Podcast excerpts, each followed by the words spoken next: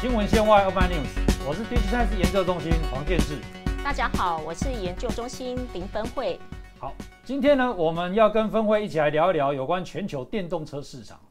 那我们知道，去年呢，全球电动车市场达到六百四十万台，那整个成长率呢，达到一百零三 percent 哦。那这个数字可以说是一个相当亮丽的数字哦。那我今天就要想要跟你们聊一聊，就是说，诶，在这个趋近的全球电动车市场，有哪几个市场是比较值得我们关注的？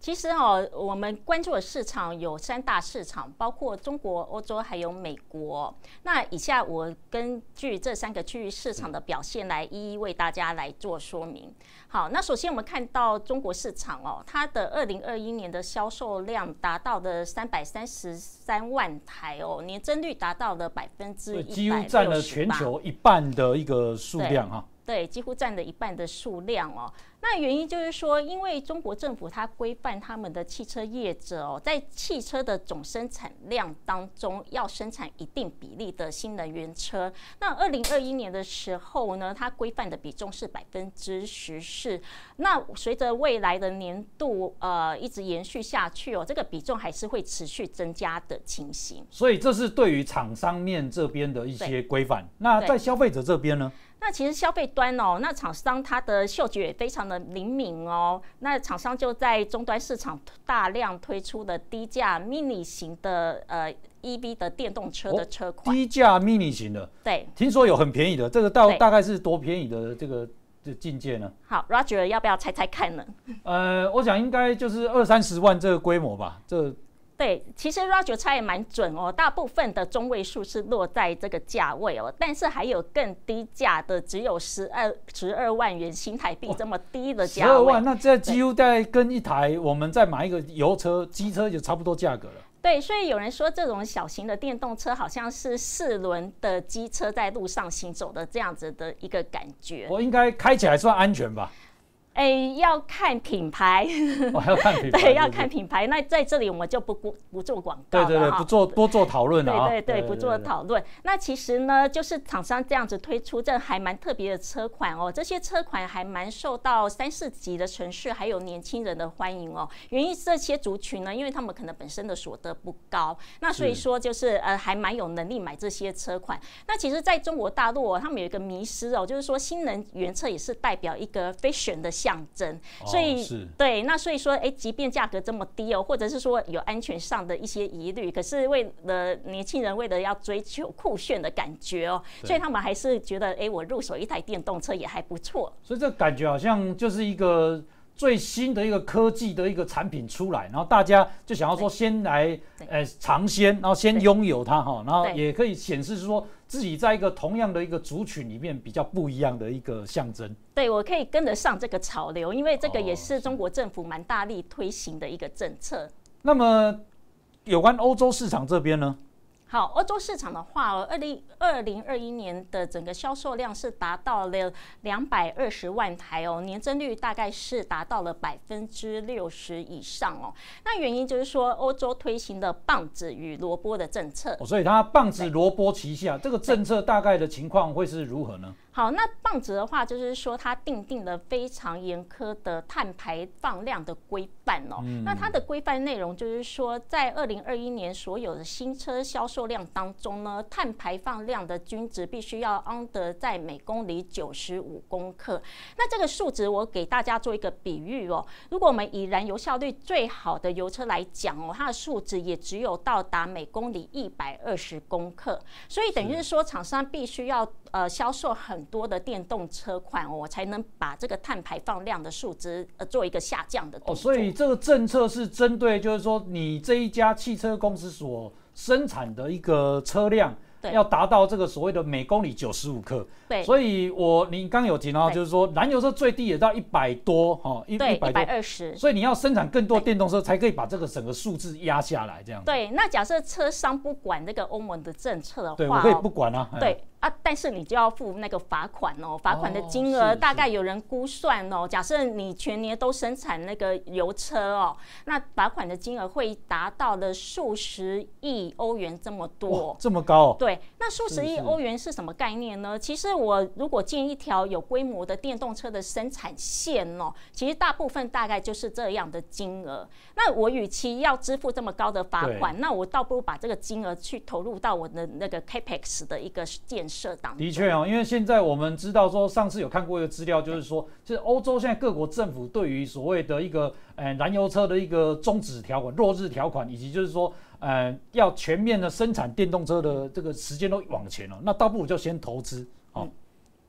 没错，那接下来我们就讲那个第三大市场美国。好，那美国的二零二一年的销售量大概是六十一万台哦，年增率表现也相当不错，达到了百分之八十七哦。不过如果大家这边看起来的话，感觉好像美国市场不会像欧洲跟中国市场那么大，可是可是特斯拉好像就是美国的品牌哈。啊，是的确哦，就是说特斯拉目前呃过去它的市占率是达到了八成哦。那在呃近年来，因为传统车厂车厂它也是投入电动车的生产，那所以说特斯拉的大概目前的市占率还是大概保有五成到六成之间。是，不过看起来美国这个成长率是很高，去年呢，但是它整体的量的话，是不是因为整个？呃，新的政府的一个上任之后，有不同的推动的政策呢？呃，Roger 讲的是没有错，在过去哦，因为川普时代他是蛮支持油商的，所以在那时候呃，燃油车的销售量还是是最大宗的。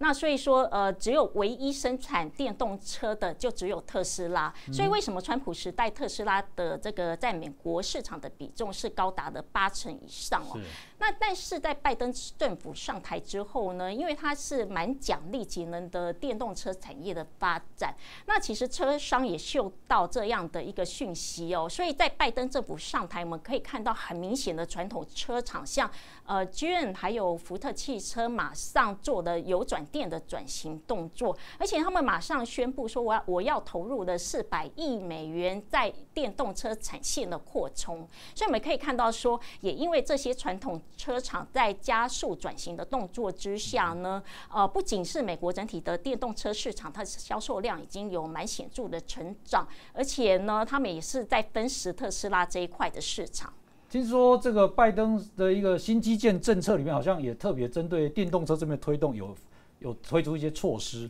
哦，对，除了就是说，哎，我补贴的金额哦，我继续延续，就是每台车我是补贴的七千五百美元哦。那这个延续的跟川普时代有什么样的不一样呢？因为川普时代它会限制说，哎，车商他销售二十万台之后呢，他就是没有办法再持续提供七千五百。五呃七千五百这样美元的补贴金额，但是拜登时代他就没有这个销售量的这样的一个限制了。那另外一个政策面，我们可以值得关注，就是说在于 infra 的充电桩的建设，在拜登政府也是还蛮奖励这种基础建设的设施。是。那我们看完了中国、欧洲、美国，我想来请教这个分会啦。嗯。那下一个我们大家值得关注的一个电动车的新兴市场会是哪个低价地区呢？我直接给大家答案就是印度哦，印度市场。对，可印度市场大家感觉好像它发展是比较慢的啊，那它为什么在电动车这边会有些很多机会呢？好，我从整个人文背景，还有整个汽车的产业发展来先跟大家做说明，然后再跟大家带到电动车这个部分哦。我们以这个印度的人口销呃人口数量来看的话哦，印度地区的人口数是非常的多，达到的是三点七亿这样的人口。那其中呢，三十五岁的年轻人呢，他的占比非常的高哦，达到了百分之六十五。那大家也知道，就是说汽车。的销售量是跟人口结构是非常有密切的关联哦，所以参考中国市场这样子的规模的话，哦，这个跟印度的未来的发展机会是很大的。啊，Roger 果然是讲到重点哦。如果说我们呃以整个销售量、汽车销售量统计数据来看哦，印度在二零二一年的财会年度销售量是达到了两百七十万台，它是全球前五大的区域市场哦。那它的千人拥有车目前的呃比例哦是比较低的，大概只有五十台左右。那对比刚才 Roger 讲的中国地区哦，呃，中国地区千人拥有车已经是两百台，差了。四倍，对，换句话说，我们认为印度未来的整体汽车市场是有四倍数成长的空间。是是是哦，所以看起来话，整个印度在未来电动车的发展呢，算是相当具有潜力的。好，那我们今天呢，就针对了，就是去年电动车发展的三个三大市场，包括了中国、欧洲以及美国三大市场，以及下一个电动车发展的一个新兴市场印度这边呢，来做一个分享哈。那非常谢谢大家的收看新闻线外 Open News，我是 Digitimes 研究中心黄建志，我是 Digitimes 林分慧，订阅我们，按赞分享并开启小铃铛。